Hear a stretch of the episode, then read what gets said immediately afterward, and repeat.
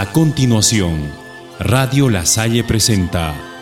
Puntos de Vista con Enrique Rojas González.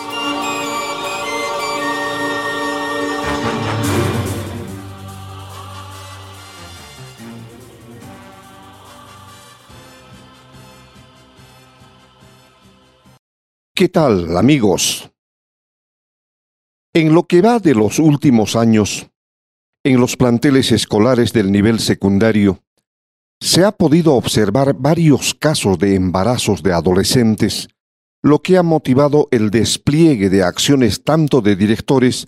así como también de docentes, que han asumido su rol de conductores del proceso educativo, a fin de llevar a un buen fin. Estos casos que, sin lugar a dudas, causan enorme preocupación entre los padres de familia y la comunidad educativa en general. Recibir una noticia de este tipo seguramente que cogerá de sorpresa primeramente a los padres de la adolescente y luego inevitablemente a los familiares y también a los docentes, quienes de una u otra forma adoptan el problema con un criterio amplio que busque la mejor alternativa para que a la larga la estudiante no vea perjudicar sus estudios que, al margen de todos sus problemas por los que atraviesa, es lo más importante que tiene para superar el trauma del embarazo precoz. En algunos casos, la futura madre es solamente una niña aún, con quien se debe esbozar un trabajo muy delicado a fin de que asimile rápidamente su responsabilidad frente a su familia y frente a la sociedad donde vive.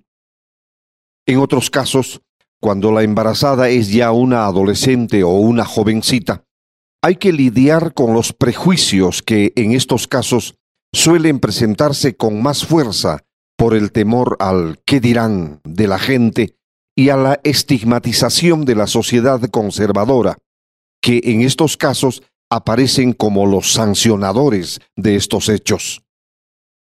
En todos los casos, la oportuna intervención de los docentes en los planteles donde cursa sus estudios la adolescente futura madre será muy valiosa, ya que estando en juego las decisiones que puede adoptar la menor, hay que lidiar para convencerla de que el traspié cometido no hace que se acabe el mundo, sino al contrario, hay que convencerla de que aparte de su embarazo, hay cosas muchísimo más importantes que tiene que ver directamente con su futuro, con su formación, vale decir, sus estudios. En nuestra experiencia personal, con mucha satisfacción hemos podido comprobar el gran cambio que demuestran muchos directores y docentes cuando se enfrentan a un problema de este tipo. La mayoría de ellos ha llegado a comprender que, más allá de las responsabilidades que debe asumir la jovencita al dar a luz a su pequeño,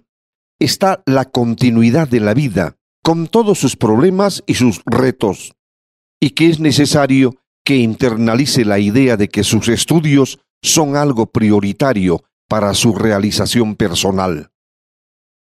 Muchos docentes en estos casos han previsto asumir ciertas acciones tendientes a apoyar a la futura madre en la consecución de sus estudios.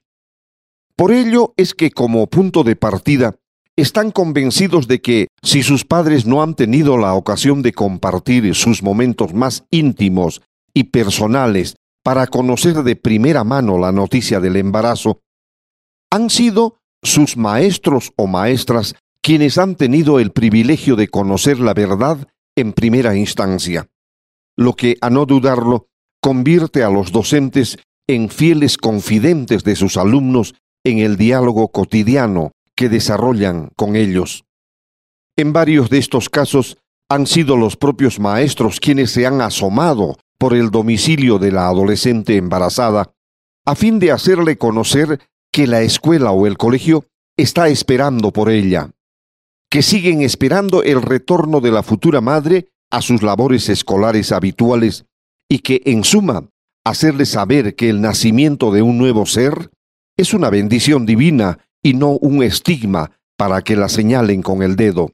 lo que seguramente servirá como tema de trabajo para abordarlo como previsión con los demás estudiantes para que no se repita el error cometido. Estamos seguros que la actitud asumida por directores y docentes que han confrontado estos hechos en sus colegios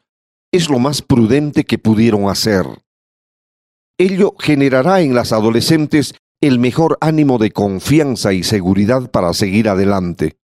cumpliendo con los objetivos que se han trazado y teniendo la certeza de que no están solas en este camino, sino que cuentan con el apoyo de quienes la rodean. En todo este problema vuelve a resurgir el tema del diálogo como elemento imprescindible al cual deben recurrir los padres de familia y los docentes a fin de evitar tantos embarazos precoces que en la mayoría de los casos pudieron evitarse, pudieron prevenirse con una franca conversación que, estamos seguros, nos acercará mucho más en nuestro contacto diario. Hasta mañana.